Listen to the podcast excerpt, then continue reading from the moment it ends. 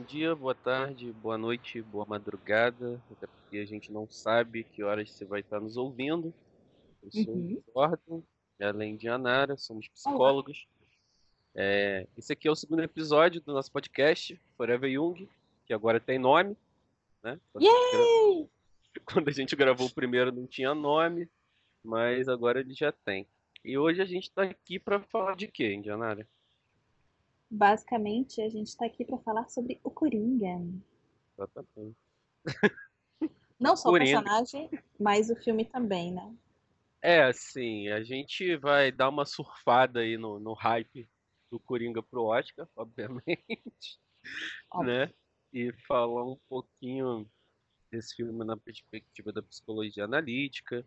A gente vai poder desenrolar um pouco alguns dos arquétipos que, que o filme trata, né? A construção do personagem em si. É... Ou enrolar na cabeça de vocês, né? Depende. A gente nunca E sabe.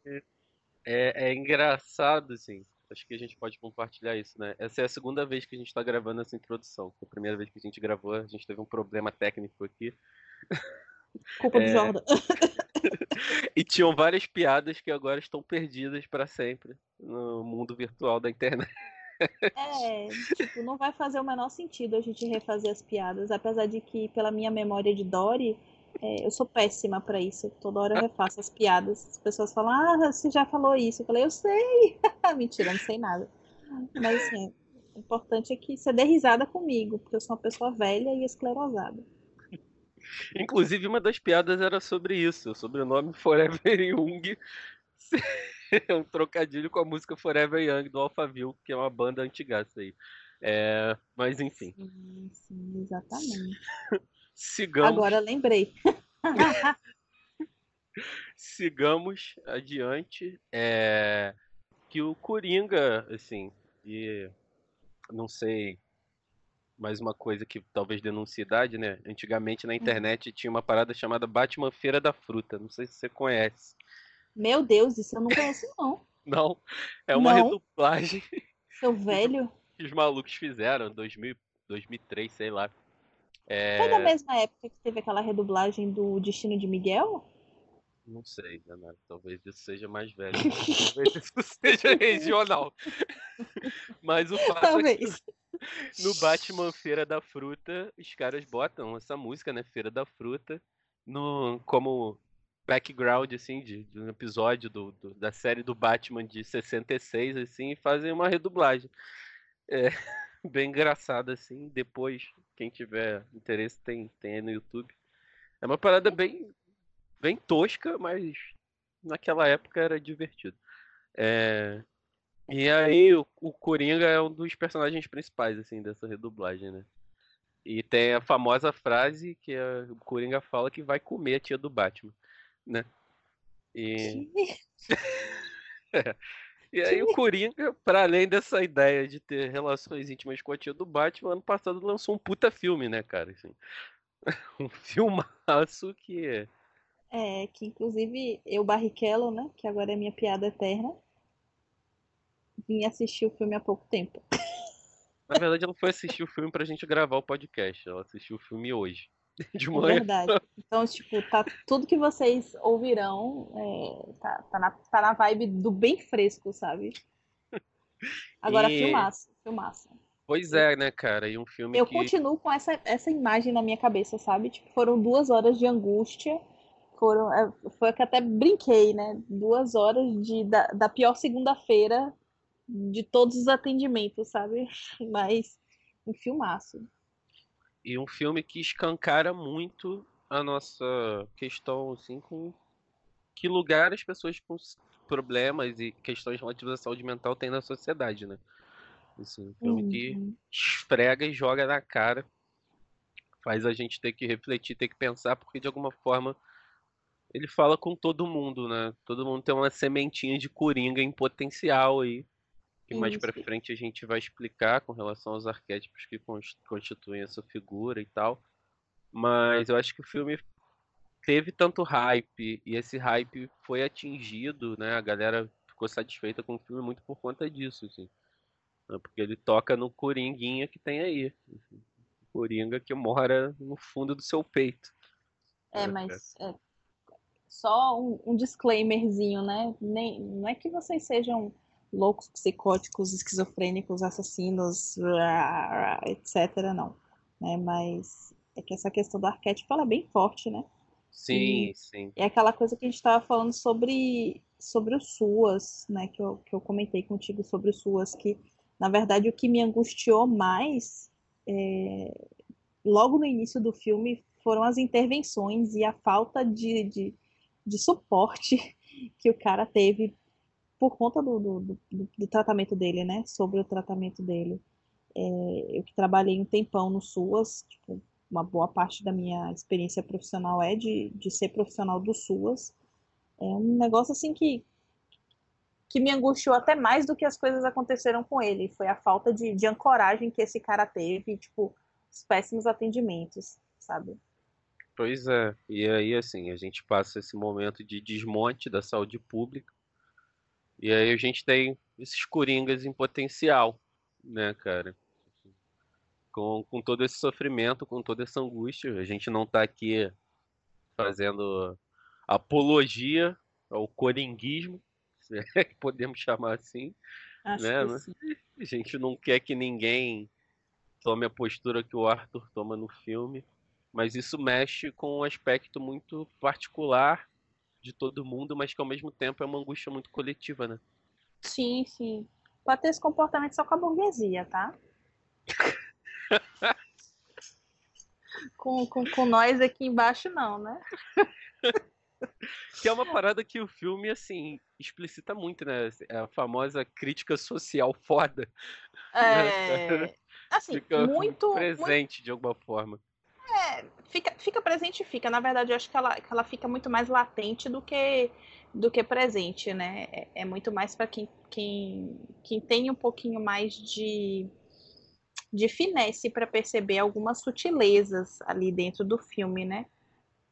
Porque ele, ele é um filme bastante sutil, mas bem pungente ao mesmo tempo, né?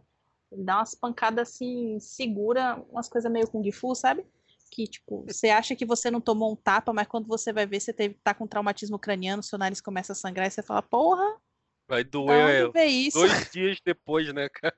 Isso, você fica assim, hum, onde eu me bati? É, sim. Eu tive uma experiência com o filme que foi mais, mais direta. Assim. O filme me, me impactou bastante desde, desde o primeiro momento. Né? É, e eu achei bem, bem marcante a maneira como ele aborda essas questões. Né? Achei bem uou. E é bem o que a gente está meio que vivendo, né? Sim, sim. É... Então, de uma forma ou de outra, a gente pensa nessa questão da, da assistência social, a gente pensa nessa questão do próprio do próprio suporte, né? Que, uhum. o, que o paciente que sofre de qualquer transtorno psiquiátrico tem. E como isso é importante para evitar que esse cara piore cada vez mais, assim, né? E até chegar num ponto que fica insustentável para esse sujeito, sozinho dar conta daquilo tudo. É, porque às vezes tudo que resta para aquele sujeito, né, tudo que serve de ancoragem na, na realidade é o pouco serviço social que ainda tem, né? A pouca, a pouca conversa que tem com os profissionais da área de saúde, é, a, a, medicação que ainda tem, né, esses, esses pequenos momentos de, de relação, né, um pouco mais positiva que o sujeito tem. E você vê que a situação vai, vai degringolando de um nível que ele vai perdendo todas as âncoras que ele tinha com a realidade, né? A referência de sujeito, né, cara? Os diálogos com o assistente social lá, que faz esse acompanhamento dele, é, colocam bastante isso em, em xeque, né? Assim, ninguém te vê como sujeito, a... assim, né? Não só de ver ele como sujeito, mas colocam a atuação dela enquanto profissional da área de saúde como em xeque, né? Amada. que tipo de intervenção é aquele? É exatamente isso, cara. Mexeu assim, é, me constelou muito nesse lugar da angústia de tipo, filha, não faz isso olha o ego desse sujeito como tá. Eu acho que eu até brinquei com, com você quando eu falei que parecia um, um, um cuscuz né? O ego dele estava na pegada cuscuz de milho, sacou? Quando você tem um, um sujeito que está numa situação de fragilização tão grande daquela, você não faz determinadas é, intervenções ou você toma cuidado quando você vai fazer, sabe? E pois é. Uma, uma relação afetiva positiva com a vida muito empobrecida em todos os níveis. É. Assim, na, na psicologia analítica a gente pensa a angústia como algo importante, né? Como algo necessário, assim. A gente não tem essa noção good vibes de só olhar para as coisas positivas, mas a angústia também precisa ser dosada, né? Para o sujeito é. poder saber lidar com ela. E ali no caso dele, só o que você tem é angústia, mano. Sim, o tempo todo, o tempo todo, o filme todo. O filme já começa tenso, já começa nessa vibe de angústia. E foi foda, né? Uma parada que eu pensei é que, tipo, ele já começa tomando uma porrada na cara literal, literalmente, né, cara? Quando os moleques roubam a placa dele lá. E ele vai atrás dos moleques pra pegar a placa de novo e os caras quebram a placa na cara dele, assim. Eu acho que isso marca muito a maneira como o filme vai te tratar enquanto espectador, sacou? É, eu acho que até antes disso, literalmente na primeira cena, que é muito mais sutil, né? E você vê que ele claramente não tá feliz, ele claramente não tá happy, mas ele tá ali, né, colocando a maquiagem na cara e puxando a boca para cima numa espécie de sorriso. E nossa, é terrível, cara. É terrível. O que é foda, né, cara? É foda porque, assim, em algum momento todo mundo já teve que forçar esse sorriso para se enquadrar. Só que para ele isso é um movimento constante, assim. É a, a, porra do trabalho dele, né? Teoricamente. Então ele tem que estar de boas. É, cara.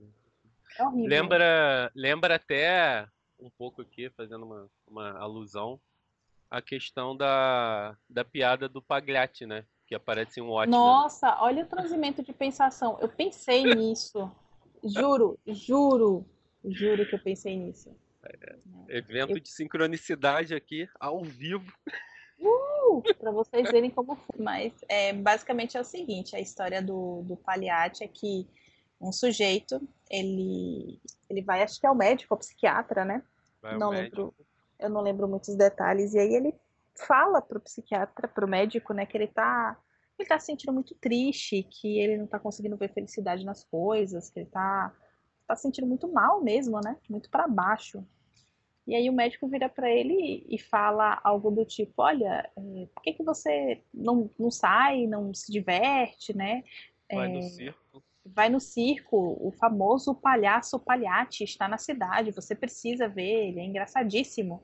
E aí ele fala, mas doutor, o palhate sou eu. Esse é o problema. É esse exatamente o problema. E eu acho que uma das, das coisas mais interessantes quando a gente para para colocar o filme em perspectiva é toda essa questão da, da, da seguridade social, né? Desse amparo enquanto sociedade que a gente fornece ao sujeito. E me lembra toda a questão do SUAS, né? Tipo, quem trabalha no SUAS sabe como é como é complicado, como falta verba, como falta medicação, como falta gente para atender, né? Eu nem sei se falta gente ou se sobra gente para ser atendida. É, né? Assim, os serviços públicos no geral, né? Eu trabalho na educação e a gente passa por isso frequentemente também. A gente vê que você tem uma noção de o simples fato de estar ali fazendo, seja porcamente ou não, às vezes uhum. já é entendido como suficiente, né? E aí você tem profissionais que, ou infelizmente, são são bem aquém do que deveriam. Nu! pra gente não, não dizer outras coisas. Olha, é... eu vou ser muito sincera, eu tava assistindo e aí eu deixei o celular de lado, assim, né? Botei o celular perto e eu pensei, ah, vai ser um filme de boas. Vai ser, tipo, é, mais uma segunda-feira de manhã. Só que, assim, foi a pior segunda-feira de manhã que eu já tive em muitos anos. Eu acho que é muito pior, porque você sabe, né? Você, se você é nerd ou se você minimamente já ouviu falar no Batman, você tem uma ideia de quem é o Coringa, né? É, então você sabe que aquilo ali não vai dar certo em momento nenhum. Só que o tempo todo você fica extremamente angustiado porque você você é colocado no lugar de empatia com ele. Assim, não, meu Deus, ele é o vilão. É. E é uma desgraceira atrás da outra. Você já trabalhou no SUAS? Não. Não? É, assim, de 100% da minha experiência profissional, 98% é dentro do SUAS. Cara, tudo que, que aquelas, aquelas duas terapeutazinhas fofas, né? E, muito entre aspas, porque eu acho que elas eram assistentes sociais, fora que estava dentro do asilo Arkham, né? Tudo aquilo ali era, é tão verdade no Brasil. Não, e assim, a gente passa por esse por esse Ai. momento de desmonte da saúde pública, né, cara? Sim. Em que simbolicamente Sim. vários coringas ficam a ponto de eclodir por aí, né? Dentro, obviamente, da, de uma interpretação simbólica, tá, gente? Ninguém aqui tá, tá falando para ninguém pintar a cara de palhaço e sair por aí matando os outros, não. É... E nem pra estar tá alucinando também. Mas da questão da, das angústias, né? De quem sofre com, com qualquer transtorno psicológico e não tem o mínimo de assistência para poder dar conta disso, assim. É, porque desde quando esse filme lançou, na real, desde que foi anunciado, né? Havia uma, uma preocupação geral, assim, com o fato desse filme se tornar uma péssima influência para os jovens, né? De que a uhum. galera iria querer seguir o exemplo do Coringa e tal, e meter o louco, quase que literalmente nesse caso. É... E pirar o cabeção geral, né? E acabou que durante Sim. a exibição do filme a gente não teve nenhum evento trágico nesse sentido, que era algo que estava meio que na expectativa de que isso acontecesse. Né? É, assim, Jordan, nenhum evento trágico no sentido que teve em alguns outros, né? Como tiroteio, galera se matar, né? Dentro do cinema, ou logo após ter assistido o filme e tal. Mas é, se é uma coisa que eu tô vendo crescer muito no nosso país, é, essa, é esse delírio coletivo, né? É... eu tô tentando pisar em ovos aqui, acho que você tá percebendo, né? Tô. É... Enfim. Mas foda-se, porque eu não sou de direita, isso tem que ficar bem claro, eu só quero ser educada no posicionamento. Mas eu estou vendo esse surgimento desse e essa potencialização desse desse delírio coletivo, né? É, enquanto eu estava assistindo o filme, eu me pegava pensando daquela, daquela mesma forma, no sentido de por que, as pessoas são tão horríveis? Por que todo mundo grita um com o outro? Por que, que as pessoas não podem, né, é, ser mais gentis, ou, enfim, ser mais humana, ser mais empática com as outras pessoas? Porque o filme é pedrada atrás de pedrada. Né? Não tem uma pessoa que seja efetivamente, realmente, verdadeiramente gentil com ele.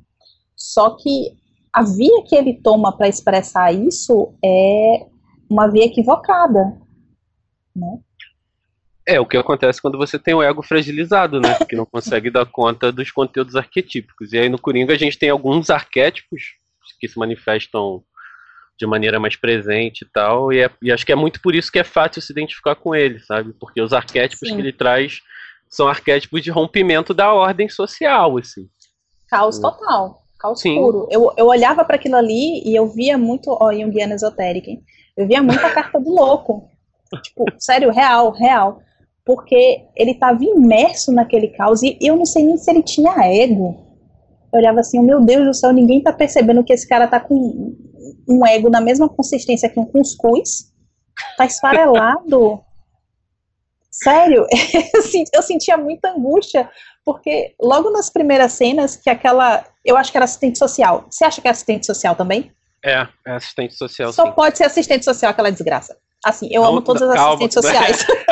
Também não precisa esculachar as assistentes sociais. Não, é porque, não estou assim, esculachando. Gente, Só tem uma assistente é... social que eu verdadeiramente odeio, que é uma assistente social do Espírito Santo, que ela virou para mim um dia no Caraca. SUAS e falou assim: Eu não gosto de pobre. Eu falei: Você tá no lugar errado, amiga.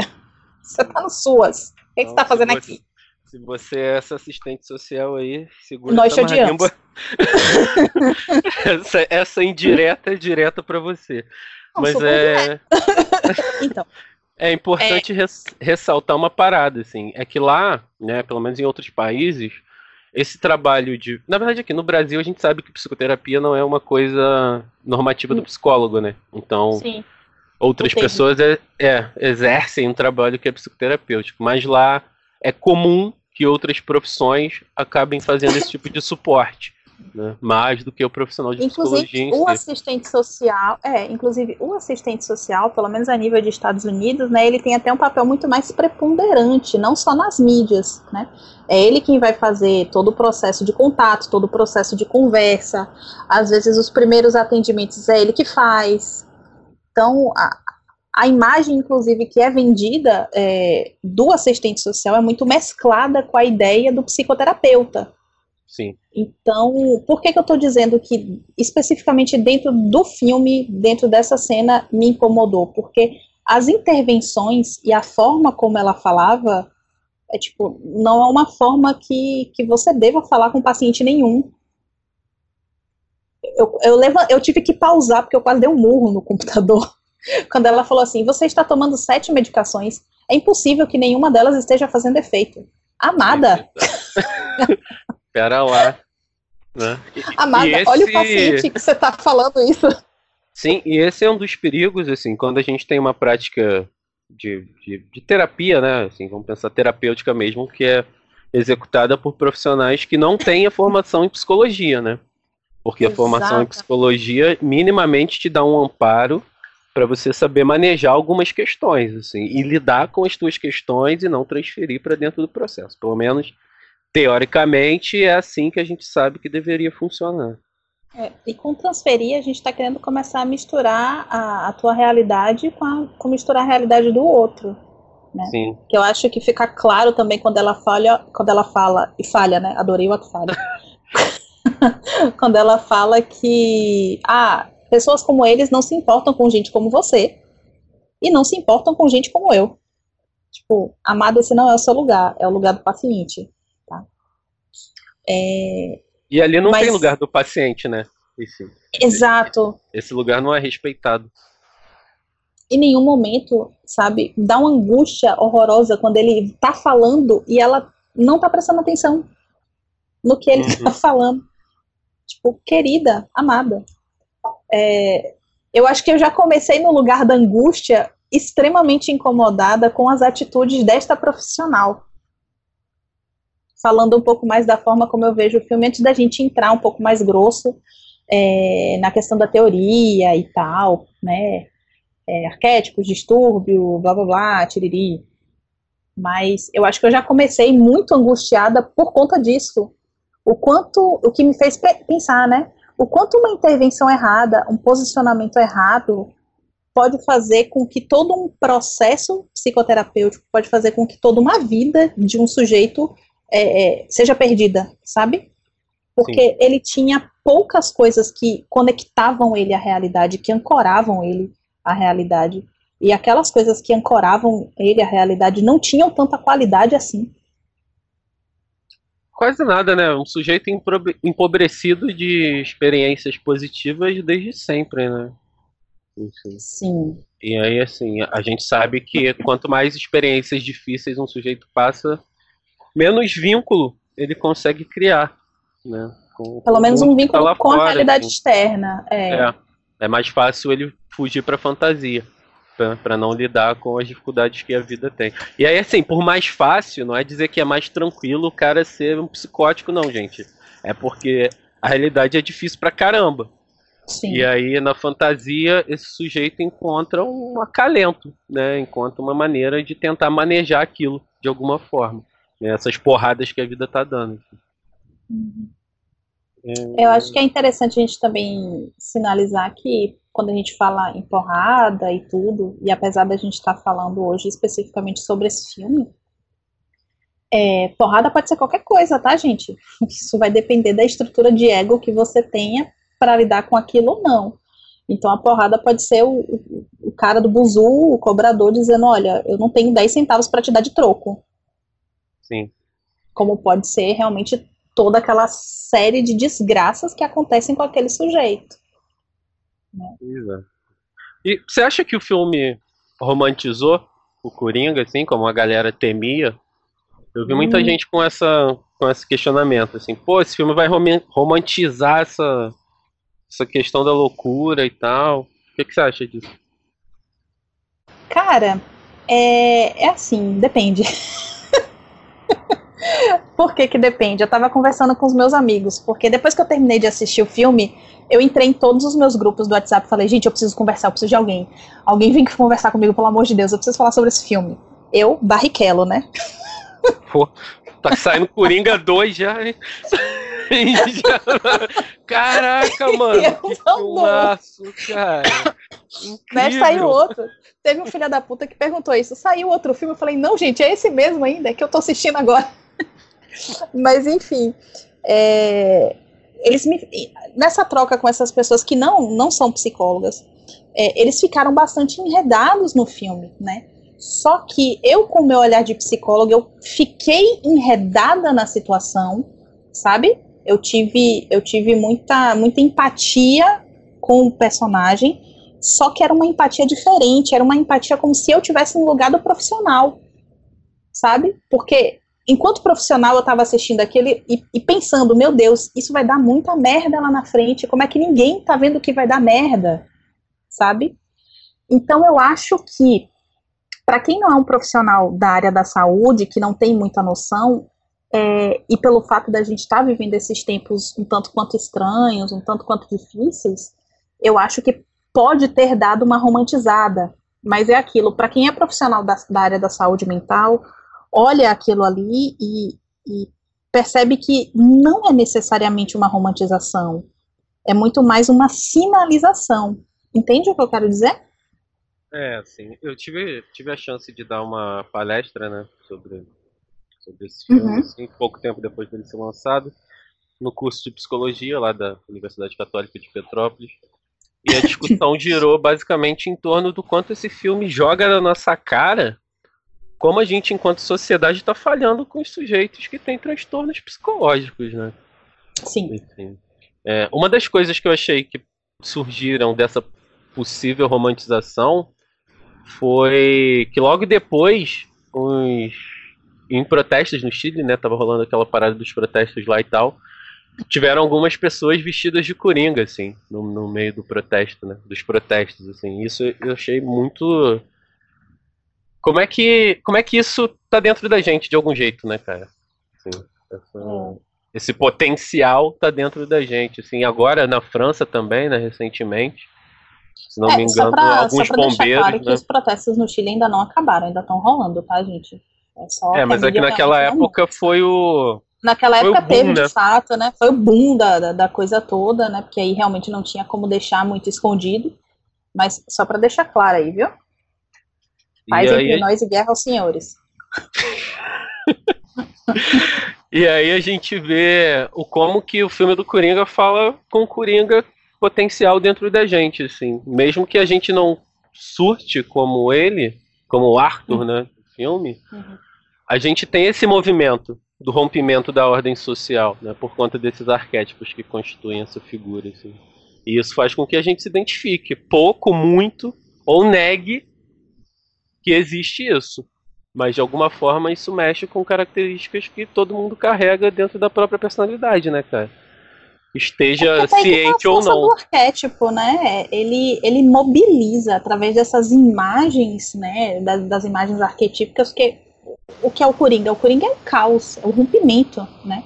O que é o caos? É justamente esse rompimento da ordem, é o, o tudo e o nada ao mesmo tempo, né? É a existência do completo paradoxo. Então, é, é esse o poder do arquétipo, né? Ele vem através da imagem e ele afeta a gente de alguma forma seja essa forma positiva ou uma forma negativa de afeto, né? E uhum.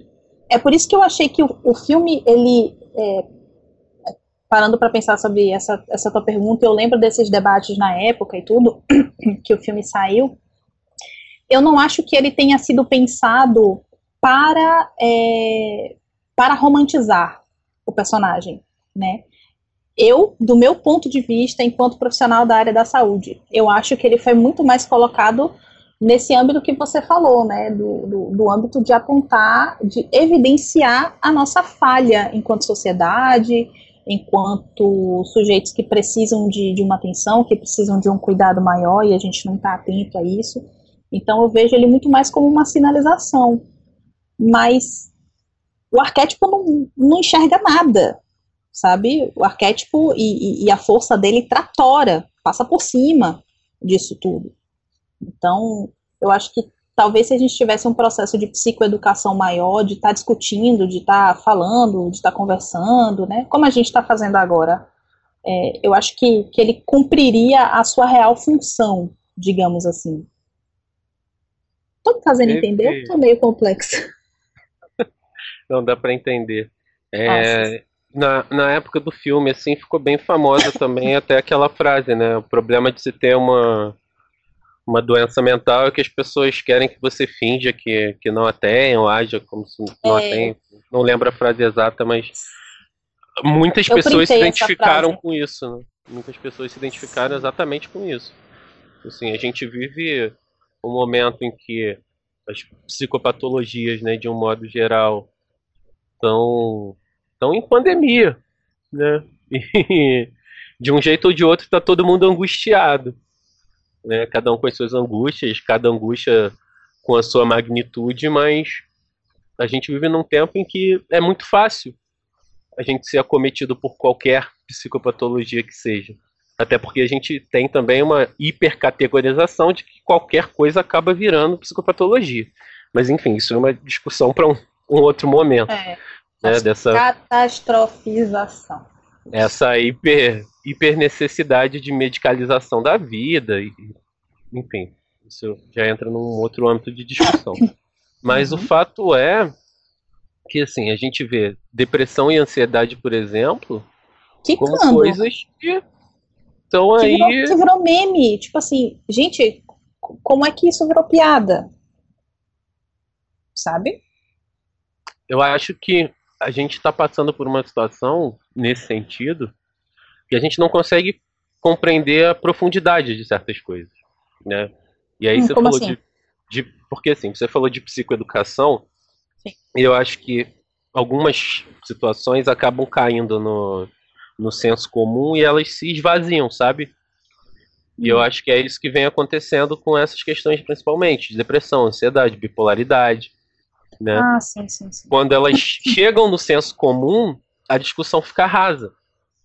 Porque o sujeito encontra nisso uma maneira de justificar algum sintoma, às vezes. Né? Ou o próprio profissional ali quer empurrar um diagnóstico, meter um, um carimbo na testa do cara e pronto, você está doente. Né? E aí Sim. a gente não, não, lida com as questões da maneira como elas têm que ser lidadas. Né? Não, não entende o que elas são e nem entende o que pode fazer para lidar melhor com elas. Assim. Uhum. É uma coisa que caminha numa linha muito tênue. Né? É importante a gente falar, mas a gente que detém esse saber é o principal responsável por fazer com que ele se difunda da maneira adequada. Mas aí é que está o, o catch da situação, né? Aí que está o punchline da situação. Punchline é o nome da é. nova namorada do Coringa, cara. Que bosta! que bosta, né? Informação fresquinha das HQs aí, pra quem não acompanha. Muito. é, eu, eu, eu, sou, eu sou uma dessas pessoas. Eu, há muito, eu não acompanho HQ, certo?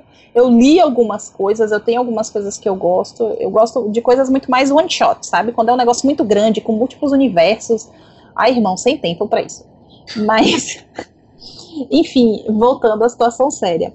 Mas o punchline da situação toda é uma coisa que você falou no início, né? É, o termo psicoterapia e qualquer pessoa, teoricamente, né, pode, entre aspas, ser psicoterapeuta. E aí, quando a gente está falando de psicoeducação, como é que a gente lida com uma pessoa que não tem uma formação adequada para estar tá fazendo esses processos? Coach, entre outras coisas. Não só coach, né? Tem, tem diversos terapeutas aí que pegam qualquer elemento teórico de algumas linhas da, da, da psicologia ou até mesmo da psicanálise, batem no liquidificador, misturam uma pitada de chorume e passam como se fosse uma verdade absoluta, né, cara? E é... Exato. E aí, como é que fica o processo de psicoeducação? Porque quando a gente fala, por exemplo, né, eu não sou uma pessoa que é contra a medicação. Em absoluto. Eu acho que tudo tem seu lugar e que as duas coisas juntas elas podem fazer um ótimo efeito no sujeito, né? Mas quando você ouve que uma pessoa que está, obviamente, presa dentro de um processo de alucinação, obviamente presa dentro de um processo de delírio, obviamente dentro de um, um processo paranoide, por exemplo, e você e essa pessoa vai num terapeuta holístico e esse cara fala: "Não, brother, você só precisa tomar esse floral aqui e tipo, larga a medicação que tá de boa, está ótimo". Tipo, poxa. É como é que, entende o que, eu estou querendo dizer? Como é que a gente faz esse processo de psicoeducação de maneira adequada, sendo que tem muita gente é, muito mais atrapalhando do, do que, que, ajudando. ajudando né? Porque quando você chama. Essa semana aqui na Bahia estava rolando uma treta dentro do, de, de uns grupos de WhatsApp que uma profissional. Eu teria que contar a treta toda e aí as pessoas me tirariam do grupo, então eu vou. Eu vou resumir um pouco a treta, mas a pessoa chegou no grupo procurando um profissional que fosse cristão. Um profissional psicólogo que fosse cristão. Essa era a demanda. E aí começou a discussão, pipipi, popopó, tiriri, tarará. Aí essa pessoa fala que foi uma solicitação da, da, da paciente, digamos assim, né? Da pessoa que estava procurando terapia, porque ela ouviu na rádio da comunidade uma psicóloga ou psicólogue, né? Ver um psicólogo. É, profissional dizendo, psi. Pronto, um profissional é, é, para ser inclusiva, né? É. é. um profissional psi dizendo que o ideal era que essa pessoa procurasse, né? Essa pessoa específica não, mas que as pessoas procurassem um psicólogo que fosse é, evangélico. Muito que bem. Muito que delícia, né? Olha, eu tenho minhas questões com algumas coisas da, das religiões neopentecostais, de fato tenho, mas eu achei essa abordagem uma abordagem tão perniciosa, tão perigosa, porque teoricamente e tecnicamente a psicologia não é para estar tá assumindo, entre aspas, lado de nada. Você tem que acolher e ouvir o sujeito sem julgamento. Você tem que ajudar no processo dele. Então, por que que isso é tão importante? Né? E aí isso depois de, de, de, desenrolou numa discussão de que por que que preto então quer pedir psicólogo preto? E aí foi assim, foi ladeira abaixo, irmão. Eu só queria te dizer isso. Né? Assim. Na discussão. Tem, tem, tem umas paradas que, assim, por exemplo, o cara buscar um psicólogo negro. Eu entendo porque Existe uma discussão isso, muito isso, grande. Isso diz respeito à representatividade, Sim. isso é outra coisa. Sim, é, existe uma discussão muito grande sobre que lugar a psicologia faz do uso do racismo, por exemplo. Né? Assim, de, de, psicólogos que não reconhecem o racismo como algo que é uma questão. Sim. Né? Quando que sai vai... estrutural e fundante. Exatamente. Aí você vai. Quando você percebe que o sujeito busca alguém com essa condição é porque ele entende que aquele sujeito que é negro minimamente, né, se espera que vai ter um olhar sobre isso. Agora, quando você parte de um pressuposto religioso, é muito difícil porque o cara pode, na verdade, estar buscando alguém só para reafirmar as neuroses. Exato. Né? Porque em algum momento, enfim, algum momento dentro do processo psicoterapêutico, a questão religiosa pode ser. Pode as vozes prova. vão virar os anjos né, pode ser questionada, assim, não questionada somente pelo próprio psicólogo, não, no sentido de, tá, o que, que isso representa para você, que lugar isso ocupa na tua vida, mas pode ser questionada pelo próprio sujeito, assim. Sim. Né? E aí Enfim, é mais fácil evitar isso. A discussão foi, assim, horrível, é, é, eu tive que dar umas, umas, duas ou três mijadas, assim, no, no grupo, foi um negócio meio feio. Mas o que eu quero dizer com, essa, com esse exemplo é que como é que a gente vai fazer esse processo de psicoeducação, né, que é uma coisa que é constante, que é o tempo todo, sendo que a gente também não tem, a gente só tem, na verdade, quem atrapalhe. Entre os nossos, né, cara? Assim, Sim. Porque, Porque assim, pra na piorar, real. não foi uma terapeuta holística, né? Diga. na- é, é porque, na real, assim, o fato do sujeito ter um diploma não quer dizer que ele é um bom profissional. Sim. Né? Assim, não é porque a pessoa chegou no final de cinco anos de graduação que ela vai ser uma- um bom profissional, assim.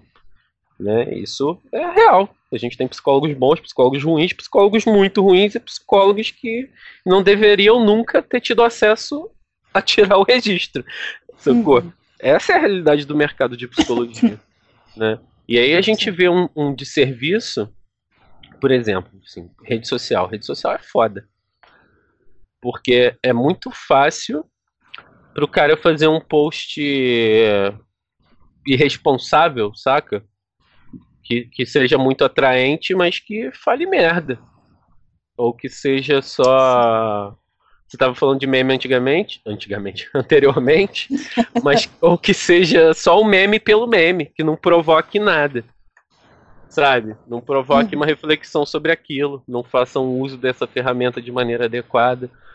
Então, assim, na, na busca da dessa necessidade de, de estar visto ou de, de, de capitalizar mesmo, né? Assim, a gente acaba tendo entre a gente profissionais que prejudicam muito mais do que ajudam. E aí parece que pega o, o juramento que a gente faz, né, cara, no final da graduação, junta com o código de ética, enrola tudo bem enroladinho e bota fogo pra não dizer. Você não ia dizer coisas, Botafogo. Entendeu? Guarda Aham. bem guardadinho, bem escondidinho no lugar onde o sol não bate, né? Embaixo do colchão, por exemplo. Isso. Porque você sabe que agora tem bronzeamento de períneo, né? Mas tudo bem. Então, Não, assim, a gente tem, tem essa dificuldade, né? Com os próprios profissionais de psicologia produzindo de serviço para psicologia. Né, cara? E, Assim, e não é incomum a gente ver quando você liga na TV à tarde, sei lá, bota lá no Mulheres, né? Você lembra de Mulheres com Kátia Fonseca antigamente? um Programa Mulheres? muito famoso né, pelas Pô, donas de casa. Cara, não lembro não. Que programa é esse? Passava tarde, cara, na Gazeta, assim. Programa de dona de casa e tal. E sempre tinha um, um profissional psi lá falando rasamente de algum tema. Ou você bota lá no casos de família. Pronto, tá lá, agora eu já sei o que é. tá lá a doutora Anaí mandando um comentário que não tem nada a ver com porra nenhuma.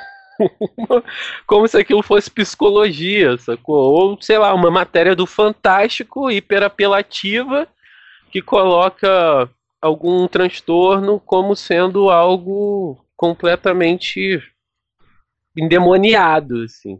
Né? No, no Ou, sentido... ou com recorte absolutamente fora de contexto, Sim, né? Que é, que é super comum. Super comum. É você pegar uma linguagem psicológica e você aplicar de uma forma que não faz sentido. Pois é, cara. A gente tem alguns exemplos, né, dentro da psicologia sobre isso. Assim, Uhum. Acho que só para citar um, para a gente poder entrar mesmo na parada do Coringa, é a utilização do termo recalque. Sim. É. Assim, Recalque virou sinônimo de inveja, né, em senso comum. Quando na real é um mecanismo psicológico muito complexo que fala de elementos que são prejudiciais no sentido de causar incômodo, né? E aí a gente tenta tirar eles da consciência de alguma forma. Não tem a ver com inveja. O recalque é uma parada que tá te incomodando e você quer tirar ele da sua vista. Sendo bem didático. É, só que isso, ele, ele sempre retorna. né? E aí a gente tem o recalque como sinônimo de inveja, principalmente graças aí a Gaiola das Popozudas, Vale... Valesca já tava carreira solo já quando ela lançou aquela música. É, sim, sim, sim, sim. Grande Valesca Popozuda aí. Tido aí como-. Exatamente, pensadora contemporânea. Mas vamos ao Coringa, porque já devaneamos Vamos demais. retornar, porque os dois intuição dá nisso aí. Vambora voltar. É, a gente falava que o Coringa é uma questão, traz uma questão de arquétipo, né, de imagem arquetípica e tudo mais. E eu acho que cabe a gente falar e explicar brevemente o que, que é arquétipo, até porque a gente está aqui para falar de Jung de um jeito que seja mais. que leve mais a sério, né? Diferente do que a gente vê por aí. Que leve mais a sério de uma forma descontraída, né? No sentido de levar a teoria a sério e não fazer miscelânea como a gente vê por aí. Né? E aí a gente pode dar uma contextualizada em arquétipo, assim, o que, que você acha? Pra mim é de boas. Que a frase mais clássica que qualquer um de vocês vai achar é que arquétipo é uma forma sem forma. O, o arquétipo. Bonito isso, gente... né? Pois é, né? O arquétipo é o que antecede, né? É o que é, vai anteceder aquele, aquele elemento simbólico ali, assim, é o que vai dar, vai direcionar a maneira como, como um símbolo se apresenta, como uma imagem arquetípica se forma, né? Ou uma aí, forma assim, de processamento basal da é, psique. É importante falar que assim, o Jung coloca a ideia do, do arquétipo ser hereditário, né, universal, mas não é essa parada mística. A gente tem que pensar no arquétipo como se ele fosse um instinto para interpretar algo simbolicamente, igual a gente tem os outros instintos naturais do ser humano, né? Como a gente tem instintos de sobrevivência, instinto de preensão palmar, a gente tem diversos instintos, o arquétipo, na perspectiva do Jung, a gente pode entender assim, como se ele fosse um instinto para interpretar alguma coisa simbolicamente. É. Né? E, e, aí ou, ele vai dar essa mobilizada, né? né? Ou é. traduzindo, é a predisposição que a gente tem para estar no mundo de maneira simbólica, né? encarar o mundo de maneira simbólica, além de produzir símbolos, né? E estar imerso nessa ideia do símbolo. E toda manifestação artística, né, para o Jung, ela é de alguma forma arquetípica, porque ela tem a chance de ultrapassar o que que o cara que está fazendo aquilo ali quis expressar. Né? Ela vai tocar lá no, no âmago dos sujeitos que têm contato com aquilo. E aí vem em movimentos literários, movimentos artísticos, né, de uma forma geral, assim, né, movimentos religiosos, tudo uhum. que de alguma forma faz com que a psique se movimente para entender o símbolo ou pelo menos se sinta tocada por ele é arquetípico, né? Mas vamos lá, Jordan, por que então que o arquétipo ele mexe tanto com a gente? ele mexe com a gente porque, de certa forma, esses arquétipos estão na gente. Né? Se eu me mobilizo com o Coringa é porque os arquétipos que constituem a imagem arquetípica do Coringa, importante salientar isso, o Coringa não é um arquétipo, o Coringa é uma imagem arquetípica Dankeschön. por diversos outros arquétipos, tá? A partir do momento que tem uma forma delimitada, já é uma imagem arquetípica, não é mais um arquétipo. Tá? Então, e aí vale para qualquer personagem, qualquer divindade, qualquer coisa. Tem uma forma e imagem arquetípica, não é arquétipo. Tá? Você vê alguém falando aí o arquétipo do Coringa, tá falando merda, tá falando chorume, e você sabe que é uma imagem arquetípica, não um arquétipo. É. Porque é... o arquétipo, ele, ele tem essa capacidade de englobar várias coisas, mas como ele vem para a consciência e é percebido, ele assume essa forma que é apreensível, né? É, então, quando a gente fala, não existe arquétipo de Deméter, né? Só para ficar um pouquinho mais, mais, mais claro, né? Não existe arquétipo de Deméter, existe um arquétipo materno que pode ser expresso na imagem de Deméter. Sim. A gente, eu estava pensando esses dias, estava jogando Pokémon, e aí eu tive um insight, assim, que o arquétipo, na verdade, ele é como se fosse o dito, cara. Sim, eu tava pensando a mesma coisa essa semana. ele, tem... ele tem uma forma meio disforme, é, mas que consegue assumir outras identidades de acordo com aquilo que precisa ser representado ali, assim, Exatamente. Né, naquela situação. Assim. Então... Pode fazer a postagem e me marcar. Se você tem dúvidas de como pensar o arquétipo, pensa no dito do pensa Pokémon, dito. que é mais ou menos isso, uma parada sem uma forma muito definida que assume outras formas. Para poder. Bem, inclusive é Cumberbatch. Pra... para poder ser representado. É... E aí, por que, que isso mexe com a gente? Mexe com a gente porque a gente tem esse instinto, né? A gente tem esse movimento de representar os símbolos, e os símbolos tocam parcelas que são nossas. No Coringa a gente tem alguns arquétipos, né? Assim, é, eu consigo visualizar quatro muito presentes, que, hum. que formam essa figura. Né? A gente tem o Trickster, A gente tem o arquétipo do palhaço, a gente tem o arquétipo do louco, que você já citou anteriormente. Hum. E mais do que isso, a gente tem o arquétipo da sombra, né? E todos esses arquétipos se misturam ali e dão. Legal que você escolheu um quaterno para fixar bem a figura, né? Para aterrar bem o sujeito. E aí fica completo, né? Uhum. Aqui a gente manja da teoria ou não manja, né? Porra. Manja, Maria. é... Tô aqui só sentado olhando. só, só, pra, só pra situar quem tá ouvindo, assim, a Indiana falou de quaternio, é porque quando a gente pensa em figuras de quatro, né, quatro, quatro faces, quatro lados, quatro representações, o Jung dizia que era uma das formas de representar uma totalidade. Isso. Né? E aí, com isso, você estaria trazendo um símbolo mais completo, né, por assim dizer. Né? Mas isso a mais gente completo, pode abordar. mais vivo. A gente é. aborda mais pra frente. Em um outro episódio, talvez. é, Talvez o número 4. Seria uma boa. e aí a gente tem esses arquétipos, né? Trickster, sombra, palhaço, trapaceiro, tudo, tudo misturado no, no Coringa. Porque são arquétipos que falam de quebrar a ordem social ou de alguma forma serem socialmente inadequados, né? De, de fazer esse movimento que a gente percebe no, no personagem. Uhum. Né? Assim, tanto no filme, aqui a gente está falando principalmente do filme, mas se a gente for retomar as HQs, a gente vê que o Coringa é a quebra da ordem da rigidez que o Batman tenta trazer, né? Sim. Assim, hum... Inclusive a nível de, de cor, né? Enquanto o, o Batman ele é muito negro, né? Ele é muito monocromático.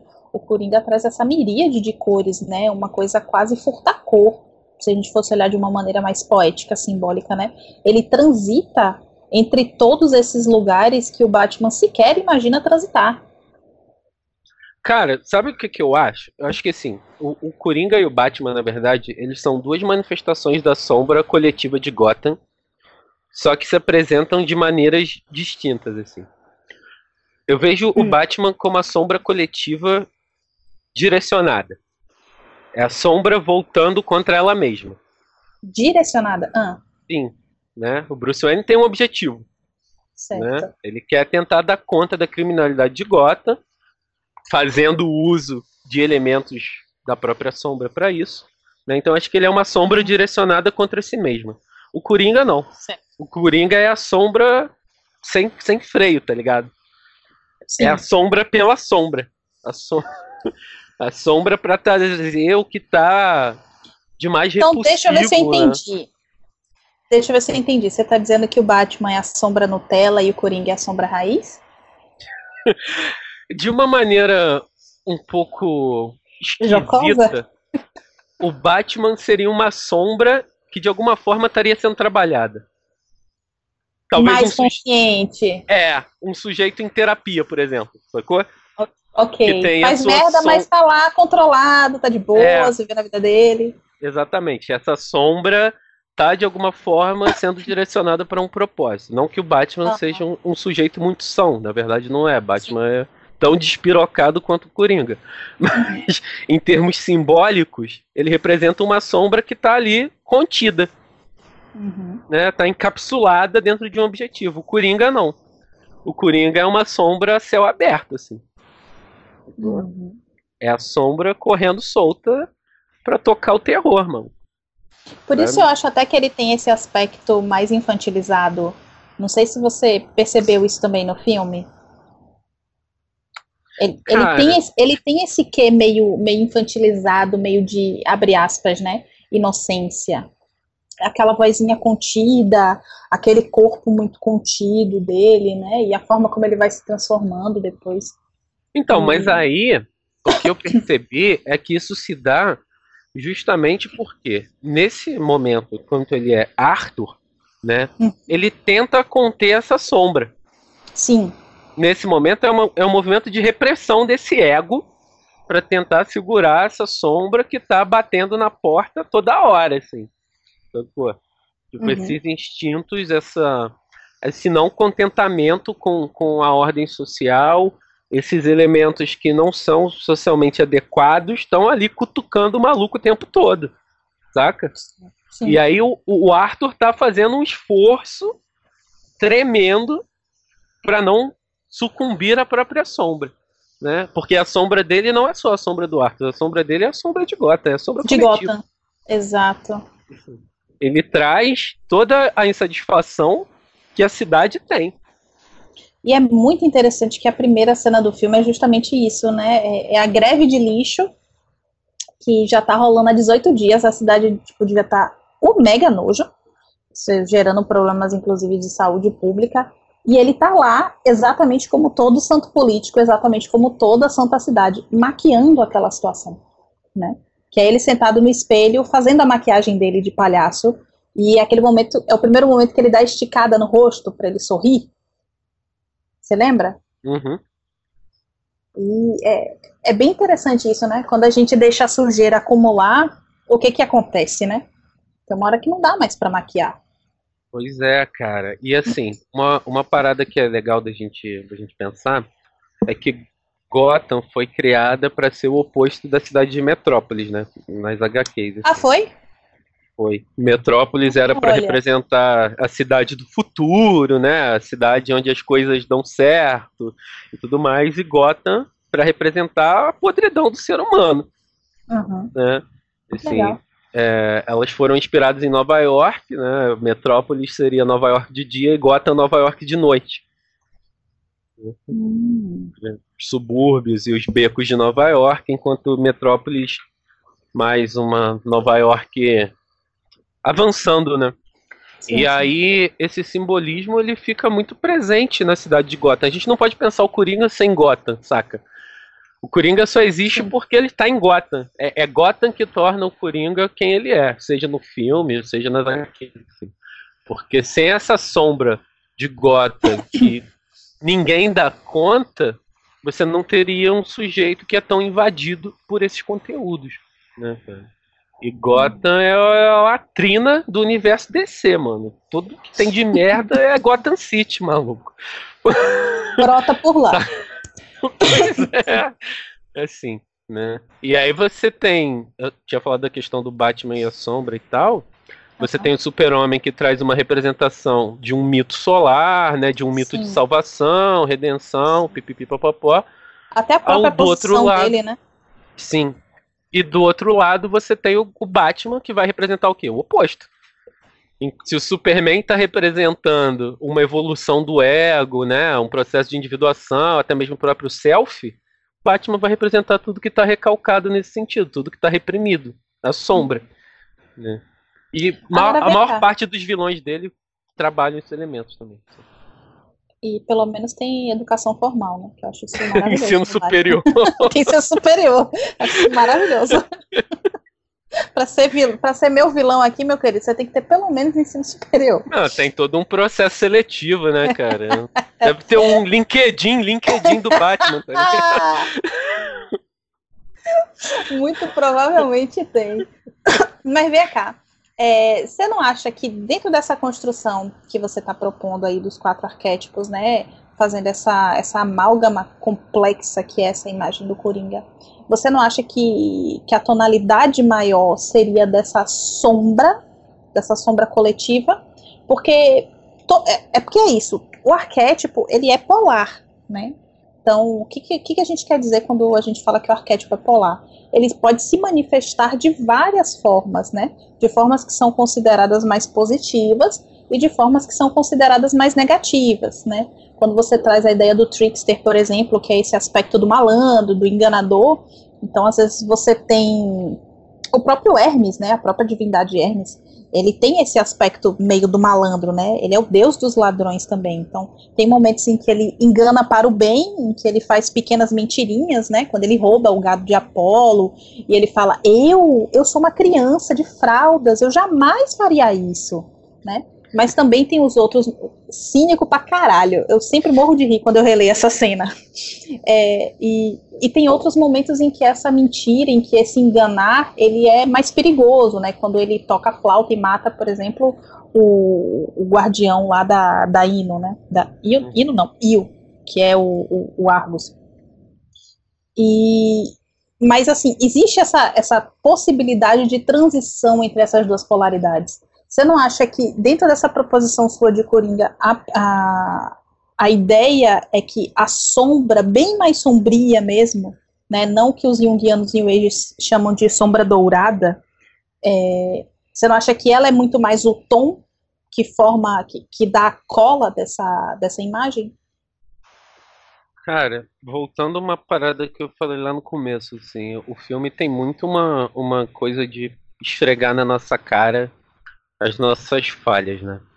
Então, assim, Sim. quando eu penso nisso, eu penso que esses arquétipos se apresentam equilibrados, sabe? Por que hum. eu digo isso?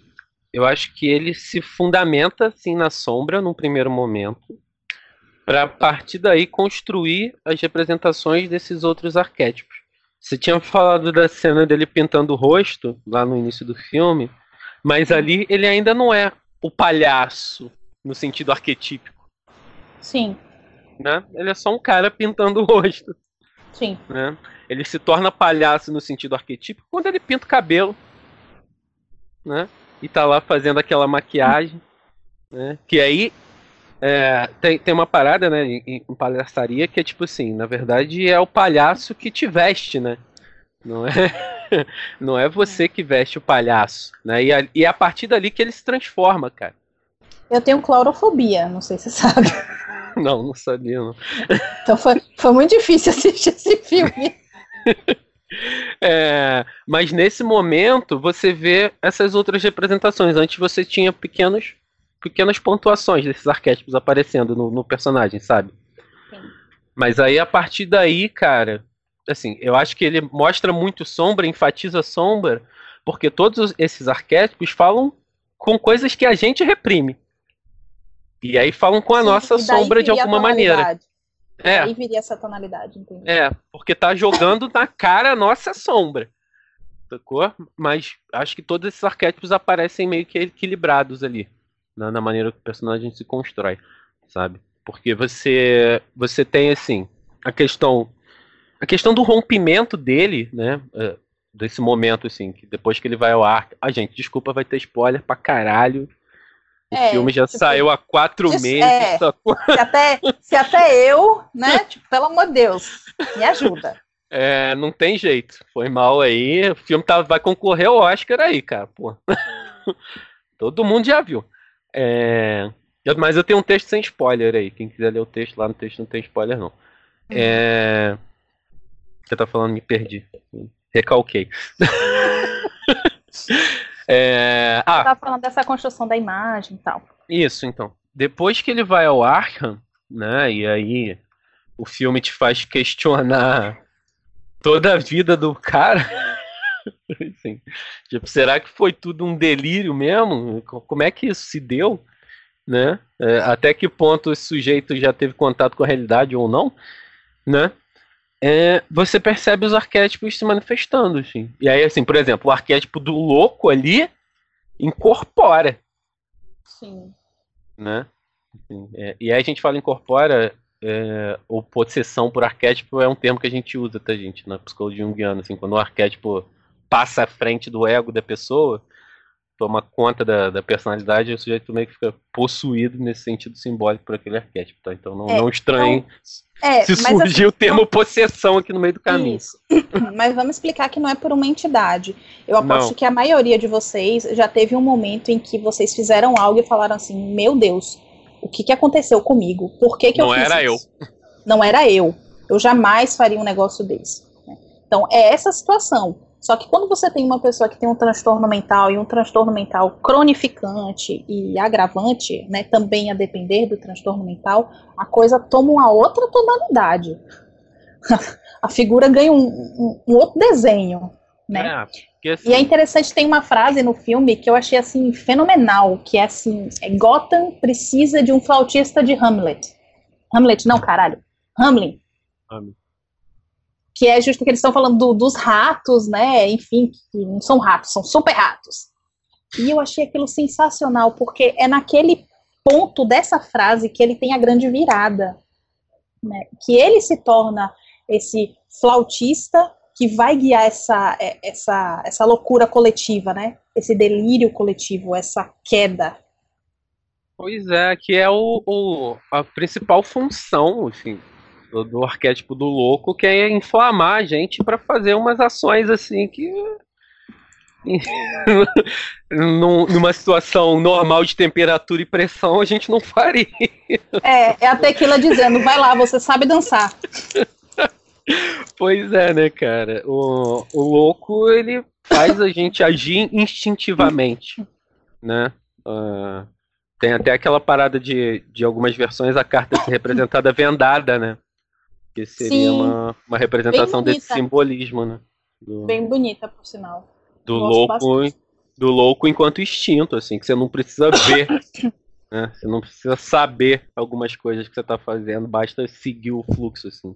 Seguir mais que um é aspecto intuitivo. Que é uma coisa, que é uma coisa até bem interessante, né, que tem no, no, no, judaísmo, né? Que, tipo, não tem caminho. O caminho se faz no momento que você caminha. Né? Sim. Tipo, o, o maço abriu depois que, que Moisés meteu o pezinho dele e foi andando. Aí abriu. É, mas né? Moisés teve quantos anos? 40 anos para pensar o que, que ele ia fazer, né? Coitado. E vocês achando que tudo vai se tudo vai se resolver em uma sessão de 50 minutos. Vocês me dão tempo, hein? Pelo amor de Deus. É, uma, das, uma das paradas do louco, assim, que eu acho que faz o Coringa ser tão marcante é porque ele explicita o louco da gente, sabe?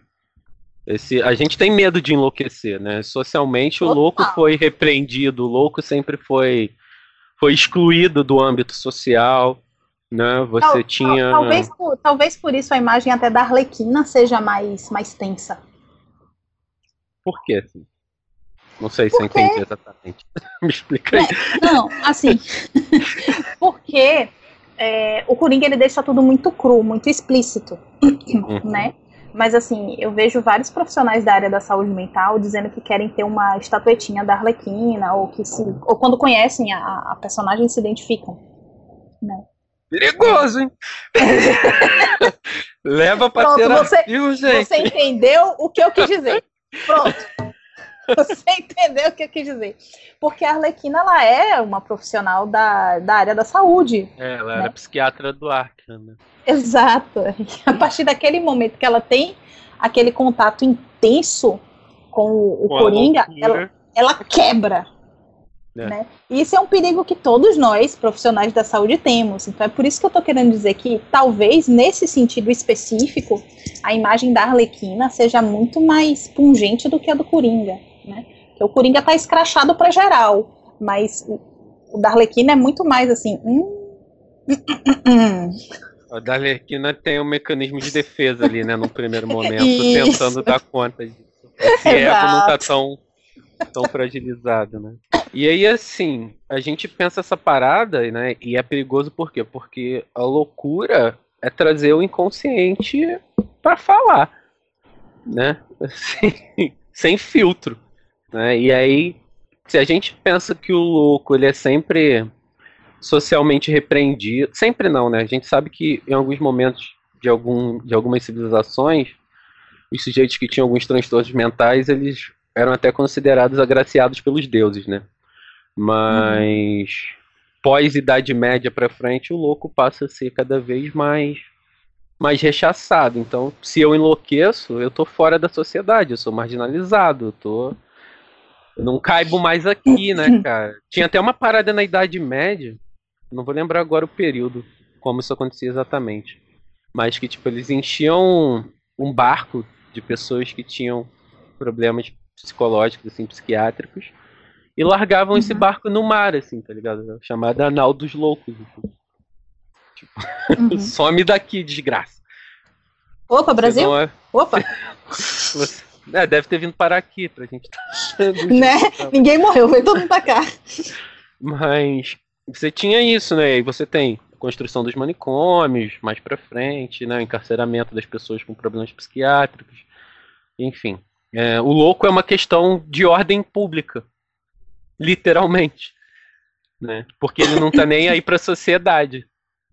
O cara tá andando sem roupa, o cara tá gritando, o cara tá tá fazendo suas necessidades básicas enquanto você tá passando, ou o cara tá te questionando uma parada que você não consegue entender, o cara tá falando de uma parada que não faz o menor sentido para você. Então o louco, ele é um foda-se pra sociedade. Por isso que a gente tem E é tanto medo de enlouquecer. essa- E é interessante como essa imagem do louco, ela também é um pouco profética, né? Sim. Eu aposto que toda, toda, todo mundo que, que, que vai ouvir, que tá ouvindo, né, tem um louco da sua cidade que é super conhecido e que às Uhum. vezes ele já virou até parte, é, parte daquele meio. Aqui em Petrópolis a gente tem o famoso Gil Brother, o Huawei do Hermes e Renato, né? que é um, é um sujeito que claramente tem, tem questões psiquiátricas assim, mas que virou personagem mesmo, né, cara? O maluco fazia parte do casting Sim. de um dos programas mais famosos da MTV. né? É, o louco ele fascina, né, cara? Ele fascina até um certo ponto, assim. Fascina desde que eu não precise beber da mesma água que ele, saca? Não Pô, precise me e aí? banhar nesse mesmo rio. Mas é aí que tá, que tá a questão. E aí que quando a gente fala, e que eu já fui muito criticada por isso, quando eu falo, ah, não pode eliminar o ego, não, gente. Tem que manter o ego, tem que fortalecer o ego. Botar o ego no crossfit, botar ele pra tomar um, um zoeiro, porque. Crossfit, no caso, terapia. Exato. né? Tipo, fazer um fortalecimento de ego, porque essa ideia de que o ego tem que ser eliminado, ela é absolutamente equivocada. Né? É, isso É, vem dessa e a gente- mistura New Age, né, cara? Pois é, e é New isso. Que é foda. E é, é essa parte interessante, porque o louco, ele é o, o arauto do inconsciente. Sabe? Quantas vezes, de maneira sincronística, você não tá andando e, tipo, um- um doido de rua fala alguma coisa, né? Ou algo muito interessante, ou algo muito estranho, muito fora do normal acontece na sua vida e isso dá um clique, isso dá um start, né? Isso é o beber dessa fonte. Isso é o Uhum. tomar banho nessa água, que é a água do louco, sabe? Só que se você não tem uma estrutura egóica, como por exemplo o Arthur não tinha, ele estava ali, é, ele não estava, ele não estava nadando, ele estava submerso naquela água. E me lembra a frase que o Jung falou pro James Joyce, né? Quando o James Joyce foi conversar com ele sobre a filha dele, né? Que ele falou, olha, na- nas águas que você nada, sua filha afunda. Irmão, Tem, sabe? tem uma frase, eu não vou lembrar agora de quem é. Eu tenho quase certeza que ela é da Nise da Silveira, mas eu não posso afirmar com propriedade. De que o louco mergulha no inconsciente sem um escafandro, né? O terapeuta tá com um escafandro ali. Sim. né? Ele, ele vai seguro até certo ponto de que essas figuras, essas imagens arquetípicas não vão te engolir, não vão te atravessar. O louco não, cara. O louco chega na beirada do inconsciente e uh, dá tiro boom, sacou? De cabeça e na maioria das vezes não retorna, né? Pois é. Pois é. É, Quando a gente pensa nessa Quando retorna, ele fica parecendo gelo no uísque, né? Só. Outra parada que é, assim. Que é importante a gente falar é que assim, a gente pensa um estado psicótico na psicologia analítica, ele não necessariamente é algo irreversível. Né? Pra gente, o sujeito pode abrir um quadro psicótico. A psicose não é uma estrutura como é para psicanálise. É isso que eu quero dizer. Né? O sujeito pode abrir um quadro psicótico e voltar tranquilamente, assim como o sujeito pode abrir um quadro psicótico e nunca mais voltar a ser o mesmo. Né? A gente tem assim essa maleabilidade para pensar psicose dentro da linha. Ah, isso já aconteceu alguma vez na vida, já da Indianara? Já. Sabina Spielheim. O próprio Jung, cara. Jung. Pô, eu tô, tô pensando em começar a usar a frase. Eu tô mais louco que o Jung em 1913, cara. Quando eu quiser me referir a algum fato. Eu vou tatuar isso. Porque, pô, o Jung em 1913, assim, pra quem não sabe, foi quando começa o processo de produção mesmo, né, da psicologia analítica, que ele tem todo o momento de reclusão dele, né, vai lá ler o, o Memórias são as Reflexões, que ele fala disso, livro vermelho, tem as produções que ele fez e tal, Uhum. e o cara tem vários surtos, né, abre diversos sintomas psicóticos, mas depois ele volta, né, aparentemente ele volta bem, né? Consegue, uhum. consegue ser um louco socialmente produtivo depois, né? Volta ao no normal, entre aspas, assim. Foi brincar de hominho, foi esculpir pedra, então arte ajuda, galera. É, cara, a arte é uma das, das melhores formas de dar conta do inconsciente, assim, porque ela é instintiva, né? Então, Sim. é de boaça, assim, para poder ajudar a manejar essas questões. É, você estava falando da questão do, das cores do Coringa e tal, isso tem a ver com o arquétipo do palhaço, né? Da quebra da rigidez, né? Sim. O palhaço é, é esse arquétipo que, que quebra a rigidez. Né? E quando a gente pensa nisso ao longo da história, não só do filme, mas da história como um todo, né? É, ele é quase sempre um bode expiatório. É, é hum. nele que é nele que você vai ver representadas essas questões. Né? Você tem, tem uma HQ famosíssima do Batman, Piada Mortal, que todo mundo já ouviu falar e tal, não sei o quê. Que um dos objetivos do, do Coringa era provar que, sob determinada circunstância, uma pessoa de bem poderia enlouquecer. Sim. Que, a, é. que HQ arrombada. É, é pesada. É a HQ que ele é estupra a, a Bárbara, né? Enfim.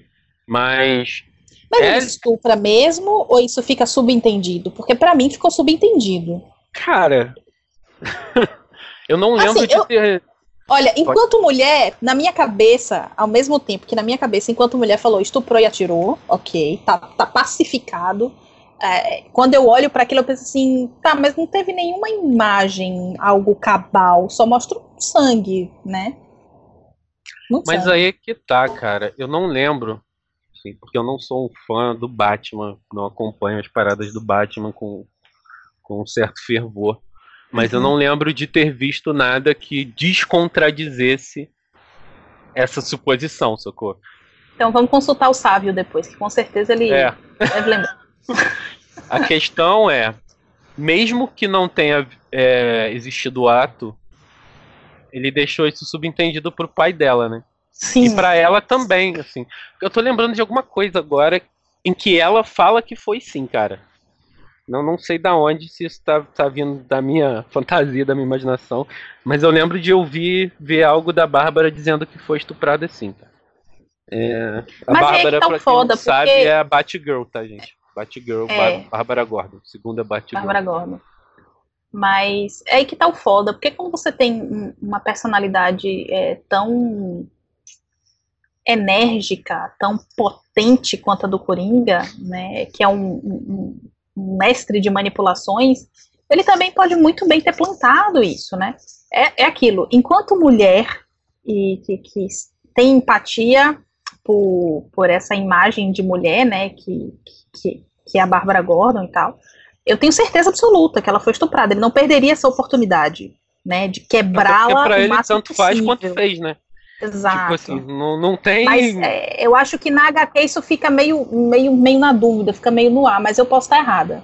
É, eu também não lembro, assim. Até porque tem muito tempo que eu não leio nada do Batman.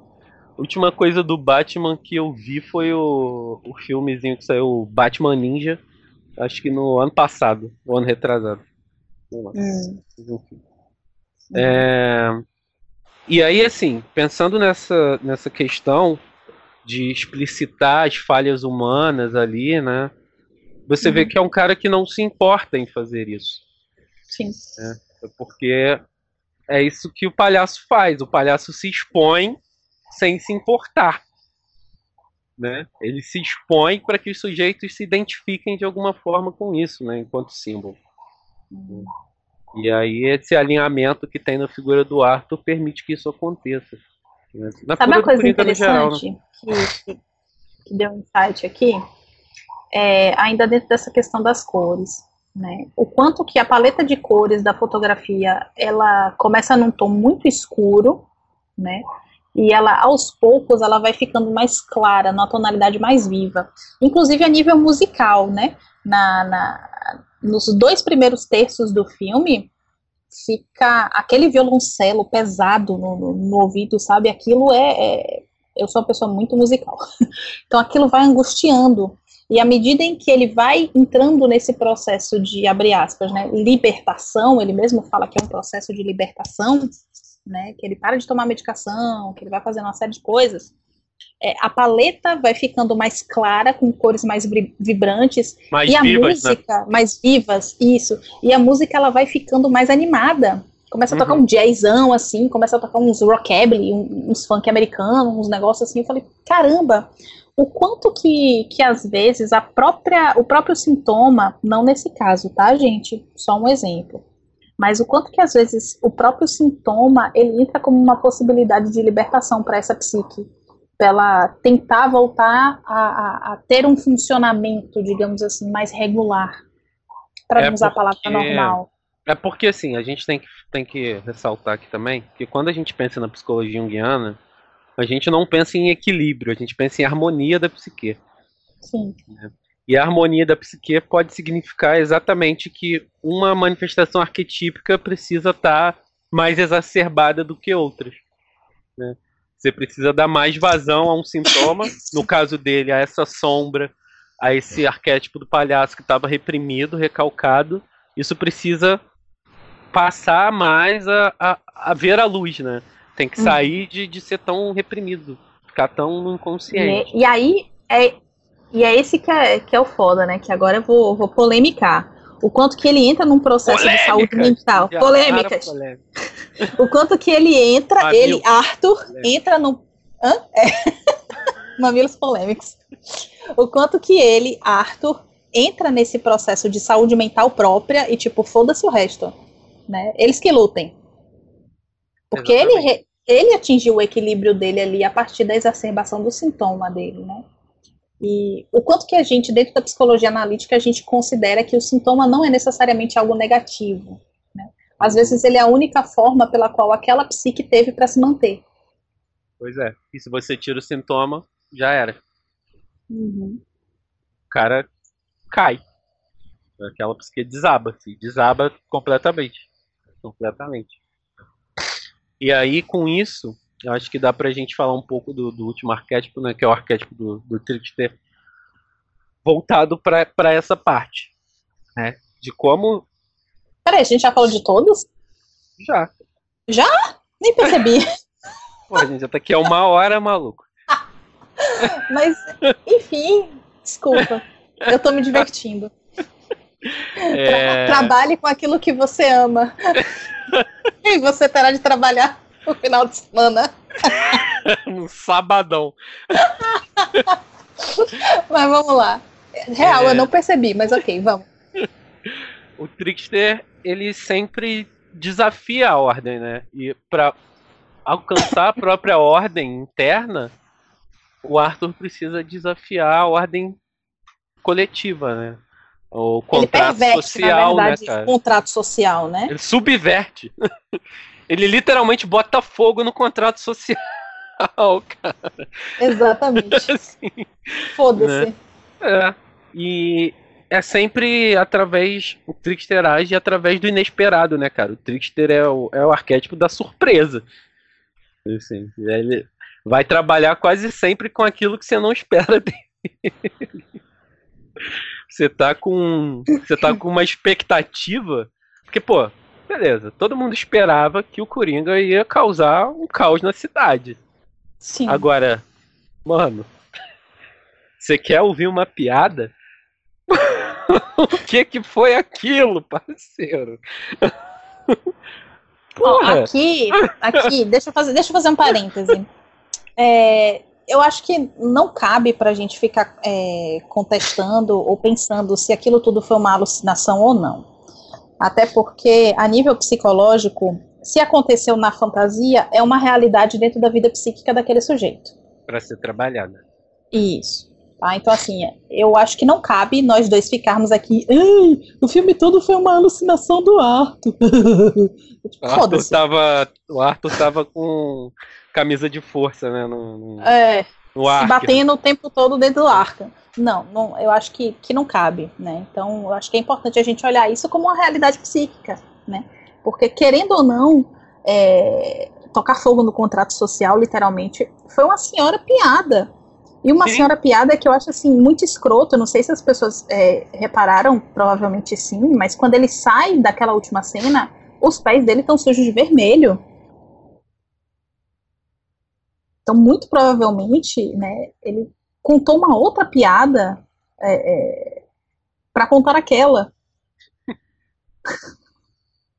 É, cara, assim, o filme o filme é muito genial se a gente olhar na perspectiva da psicologia analítica, assim. É, eu acho muito maneiro a gente poder olhar para essas obras de ficção com o olhar da psicologia analítica, porque para quem gosta, né, para quem estuda a teoria mesmo, é uma parada muito fascinante, saca? Uhum. Eu lembro, eu lembro, só contar um, um episódio aqui, quando eu fui assistir Toy Story 4, né, já viu Toy Story 4? Não. Onde a Começar... Eu não gosto da franquia. Começar a mandar uns ingressos de cinema aí pra Salvador. Nossa senhora, minha filha. Eu não gosto Mas... muito da franquia. Enfim. É, no final do filme rola toda a parada com o Jill Buzz e tal. E num, num momento crucial de decisão do Woody, você tem o Woody em cima de um, de um telhado, assim, né? De um teto de uma cabaninha dessas de, de feirinha, né? Daquelas feirinhas que tem lá, tipo circo e tal. Essas uhum. feiras. E atrás dele aparece uma roda gigante, assim. E aí fica o Woody no meio da roda gigante e a roda gigante toda, assim, como se fosse uma mandala. Podemos uhum. dizer assim. É, e aí eu vendo essa cena, tipo, caraca, mano, o filme todo falando de, de um movimento de, de desenvolvimento do Woody com ele mesmo e tal. Tem toda uma parada de individuação do Woody. E aí chega no final, tá o Woody no meio de um círculo, assim, pronto, individuou. pois é, já era. Enfim. Mas quando a gente olha para essas paradas, né, seja HQ, seja os filmes, assim, eu, eu piro, eu piro real, assim. Quando eu fui assistir o Logan no cinema, meu Deus do céu, saí alucinado, cara. Saí é alucinado. Porra, é, isso. O, o, lugar do arquétipo, o, o, lugar do inconsciente é o lugar da vida. Sim. Né? A gente não pode estar trancado só entre quatro paredes do consultório, achando que a vida vai se processar ali. Sabe? A e... gente tem só 50 minutos com o paciente, se for paciente particular, porque se for plano de saúde é 30 por semana. nem, nem né? atendo plano. Hashtag, fi, hashtag fica crítica. Deus me é... livre de plano de saúde, amém. Pois é. A, a, vida, a vida se processa fora dali, sabe? A vida cara... tá, tá, no, tá, tá no filme, tá na música, tá, sabe, no livro que a pessoa lê, na forma como ela senta, na escolha de roupa. Eu nunca esqueço que teve uma paciente uma vez que ela chegou com umas. Eu não vou detalhar, não, porque pode ser que ela escute. É, mas ela chegou com uma roupa de um determinado personagem, né? E aí toda, todo o tema daquela sessão foi baseada na imagem daquele personagem. Pô, mas isso rola direto. Direto, cara. sabe? Direto. É, é, e eu, eu acho isso, eu acho que isso é, isso é muito fantástico, né? É você ver a potência das coisas ali. E pensar assim, pra gente, né?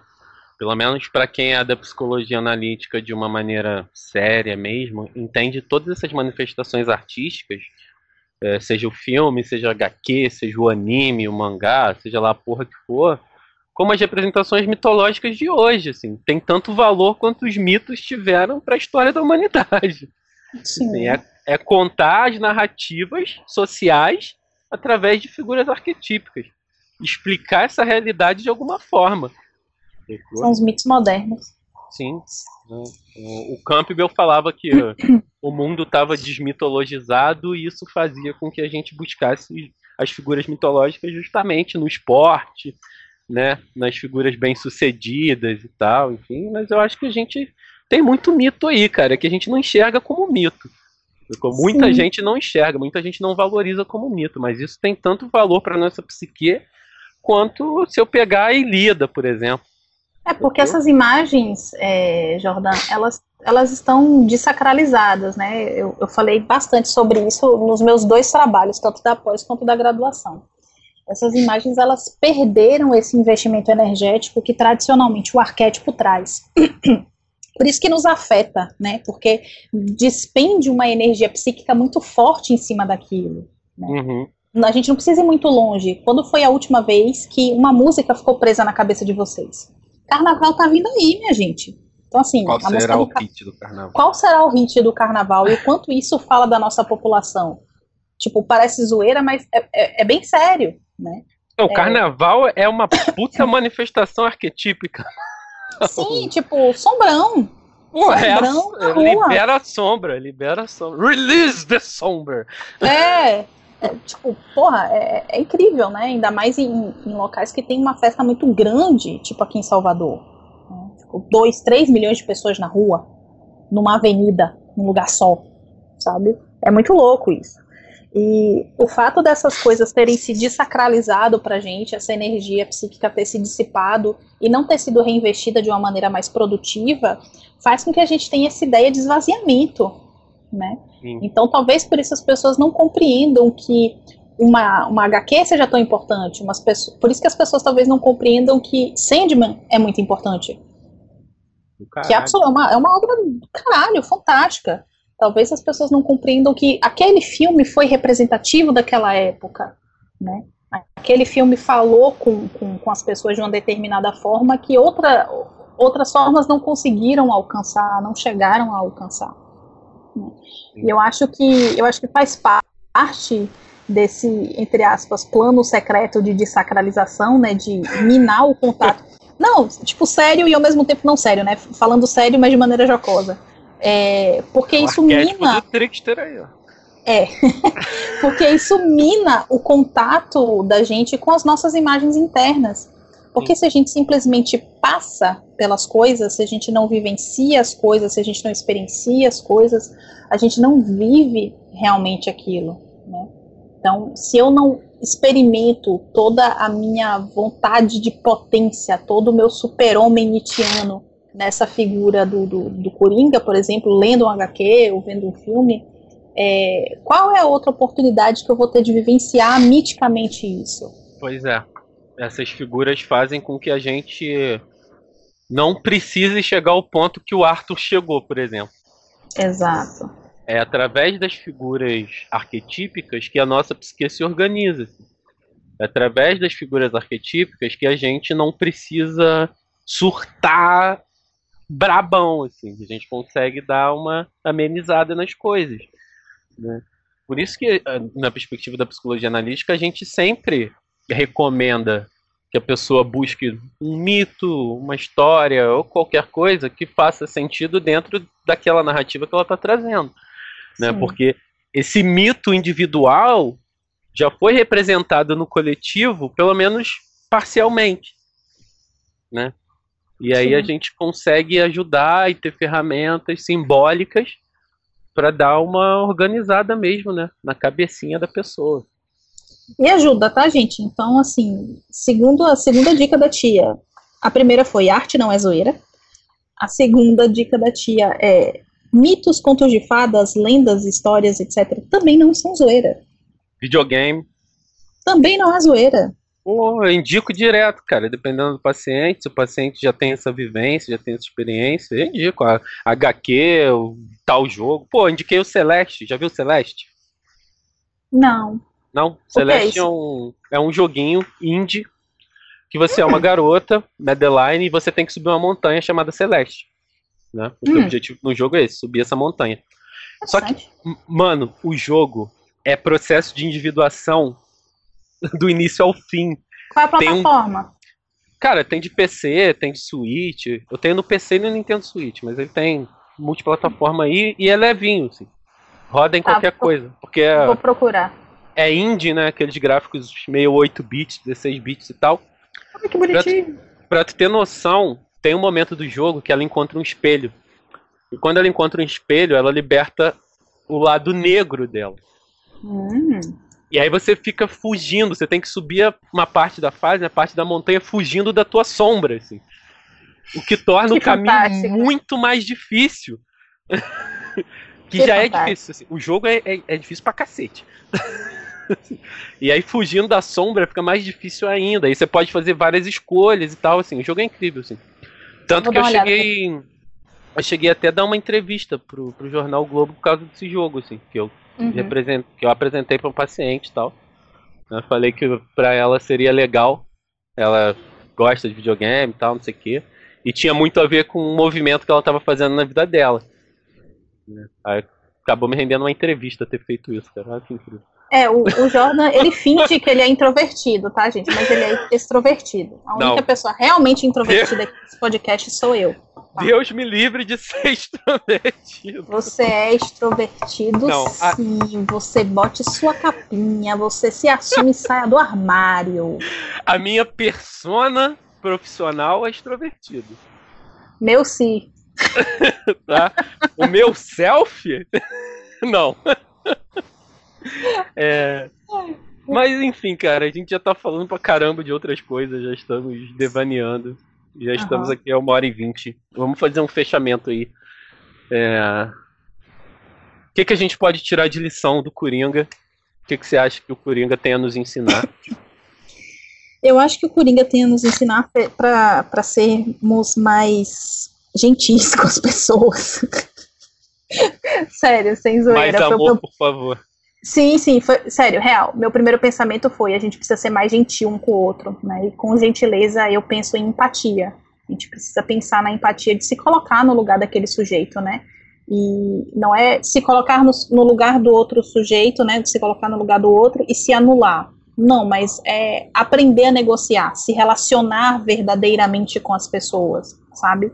Um tipo de relação que não seja na base do da vergonha, do bullying, do ódio, da, de, de, você execrar alguém pelo que ela é, né?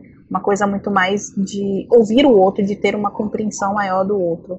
Eu acho que só isso aí já teria segurado o Arthur bem, bem mais. Eu concordo, mas eu acho que essa melhora de relação com o outro tem que partir de uma melhora de relação com a gente primeiro. Com esses Sim, aspectos arquetípicos que estão dentro da gente, saca? Se eu não lido do meu louco, eu não vou tratar bem uma pessoa que tem um transtorno mental. Se eu não lido bem com a minha sombra, eu não vou tratar bem uma pessoa que tem um transtorno mental. Saca? Se eu não Sim. lido bem. Vai ter com... tempo pra, pra entender, né? Pra ouvir. É. Se eu não lido bem com os meus impulsos destrutivos, eu vou projetar isso no outro. Assim. Tem uma citação aqui do, do Jung, no Dinâmica do Inconsciente, que eu coloquei no texto, eu vou até ler aqui. Abram aspas. Infelizmente, não há dúvida de que o homem não é, em geral, tão bom quanto imagina ou gostaria de ser. Todo mundo tem uma sombra, e quanto mais escondida ela está da vida consciente do indivíduo, mais escura e densa ela se tornará. De qualquer forma, é um dos nossos piores obstáculos, já que frustra as nossas ações bem intencionadas. E Jung, no Dinâmica do Inconsciente. Palavra da salvação. Graças a Deus. é importante olhar para nossa sombra, assim.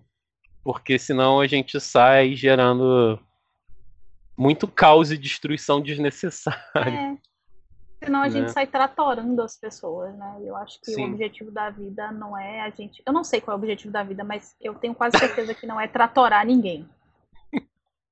É, eu não sei, eu não lembro se eu li o manual de instruções quando eu cheguei não, aqui. Mas... Eu queimei. Eu acho eu que, no geral mesmo, a gente pode pensar o Coringa como um aliado, saca? Esse filme é um aliado pra gente discutir questões de saúde mental, negligência com pessoas com, com transtornos psicológicos. É, que efeito que a sociedade tem nisso, né? Como a gente está falhando né? Onde a gente está acertando, porque em alguns, alguns momentos existem alguns movimentos que acertam também, a gente não pode ser hipócrita e achar que a sociedade só erra, né? Existem movimentos, mesmo que poucos e diminutos, mas existem. Incipientes e juvenis. Sim. É, eu acho que é isso, cara. O Coringa ele expõe e mete o dedão na nossa ferida, né? Assim, eu acho que o hype que esse filme teve foi merecido. É, Foi sim, essa, pe essa pegada que a Warner vai ter agora em trabalhar, porque vão ter outros filmes dos vilões da galeria do Batman, né? Próximo, uhum. se eu não me engano, é o Mr. Freeze. Ah, é... E Aves de Rapina? Aves de Rapina sai agora, pô. Sai esse mês. Se já não ah. saiu, não sei. Eu acho que já saiu, cara. Porque é. eu já vi algumas pessoas já assistiram, já estão fazendo review. Pra então. variar, tem uma penca de macho escroto reclamando. É, a gente pode vir falar de aves de rapina em algum outro momento, em algum outro dia. Mas, é. Eu acho que o fundamental é, é saber que enquanto uma manifestação artística, enquanto a manifestação artística tem essa potencialidade de mobilizar os sujeitos, a gente consegue encontrar, mesmo que não 100%, é, não, esse não tenha sido objetivo de maneira 100%, a gente consegue encontrar numa manifestação artística um aliado para falar de saúde mental e para discutir, levantar a bola sobre essas questões, sabe? Assim, é óbvio que o filme tem o objetivo de ganhar dinheiro, ninguém aqui é, é inocente, né, ingênuo. Né? O filme tá aí pra Warner encher as maletas de grana, obviamente, assim, mas o fato de permitir uma experiência que diverge do que vem sendo o universo de filme de super-herói, assim. Que eu não quero nem entrar no mérito de criticar ou não, porque eu particularmente gosto, mesmo sabendo que é super raso e que foge muito da experiência que você tem na HQ, né, na profundidade que você tem nas HQs, por exemplo. Eu gosto pra caramba do cinema de super-herói, das séries de super-herói, mas é bom a gente poder olhar para isso com a profundidade que as revistas têm. Porque Sim. nas revistas você tem selos que tratam de aspectos mais adultos, mais maduros, e poder ver isso chegar ao cinema é legal também, assim. E a arte ajuda a gente a experienciar as coisas, né? Sim. Ajuda a gente a se repensar nesse lugar. É. Então, vamos ter empatia conosco e com os outros crianças. E é isso, né? Uma hora e vinte e cinco. Não sei se as pessoas terão paciência para nos ouvir durante esse tempo todo. Ah, irmão, a gente tem para ouvir os outros, tem que ter para ouvir a gente também. Se você chegou até aqui o final, muito obrigado. Parabéns, é... você merece um troféu. Você bota uma, bota uma hashtag você... eu cheguei aqui, hashtag eu cheguei até aqui. Você é um guerreirinho, você é minha sopinha de abóbora. Guerreirinha. tá? Pode ser guerreirinha é... também, tá? Pode ser Vamos ser inclusivo. Essa, esse é o nosso segundo episódio, né, do Forever Young. E a gente vai ficando por aqui. A gente se vê na próxima com algum tema que nem a gente sabe qual é ainda. Mentira, a gente já sabe, a gente só não quer falar, tá? Mentira, a gente não sabe não. sabe sim, a gente vai falar sobre como ler Jung. Ah, é verdade. Viu? Beijos. Fui.